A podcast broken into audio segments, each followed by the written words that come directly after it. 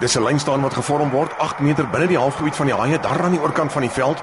Is die leeu's wat moet ingooi. Hulle bemeester in hierdie lyn staan. Die bal kom uit na Elton Jantjies. Hy gee so kort aangene van die voorspelers wat indryf. Goeie verdedigingswerk aan die kant van die haie op hulle 10 meter stiplyn in die middel van die veld en is omgekeerde besit. Wat bewerkstellig word is Jacques Botha. Hy breek weg met die bal onder die arm. Hy's deur tot op die middellyn. Hy's op die leeu se 10 meter stiplyn. Hy word agterna gesteur Josh Strauss. Botha is op die kortlyn. Hulle gaan hom nie vang nie. Hy duik oor onder die palle van die leeu's. Jacques Botha het die seisoen die SA rekord verbeter vir die meeste Karibeker wedstryde gespeel deur enige speler. Om dit reg te kry, moet jy sekerlik baie talent hê, hard oefen, baie werk, toegewyd en vasberade wees. Verseker is Jacques al hierdie eienskappe en meer wat hom 'n waardige houer van die rekord maak. Maar luister na wat Jacques self hieroor te sê het. Ek staan verbaas oor die genade, beskerming en guns van God in my lewe.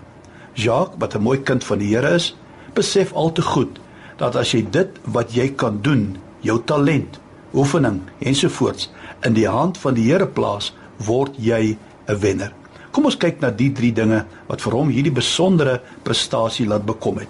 Die eerste een is genade. Ons weet almal genade beteken onverdiende guns. Om 'n goeie rugby speler te wees, moet hy baie baie hard werk om genade van die Here te ontvang, moes hy net mooi niks doen. Want deur wat Christus aan die kruis gedoen het, ontvang almal van ons sy wonderlike genade. Al wat ons moet doen is om daarvoor te vra en dit te aanvaar. Dit maak nie saak waar jy is of wat jy doen, sy genade is vandag ook vir jou genoeg. Tweedens praat hy van die Here se beskerming. Psalm 23 is by ons almal bekend en Dawid sê daar Die Here is my herder. Ons weet dat herders het nie net kos en water gegee, maar het ook hulle kudde beskerm teen roofdiere en diewe.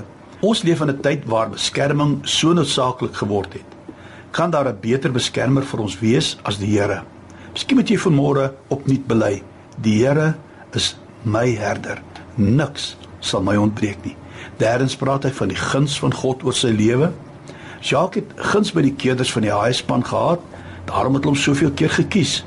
Maar daardie guns het bloed sweet gekos. Hoe kry 'n mens guns by God? Daar is net een manier. Jy moet sy seun Jesus Christus aanneem, dan word jy 'n gunsgenoot van God. Hierdie drie dinge het van Jacques Botus 'n wenner gemaak. En ek glo dit kan vir jou ook werk. Here Jesus, dankie vir u genade, beskerming en guns in ons lewens.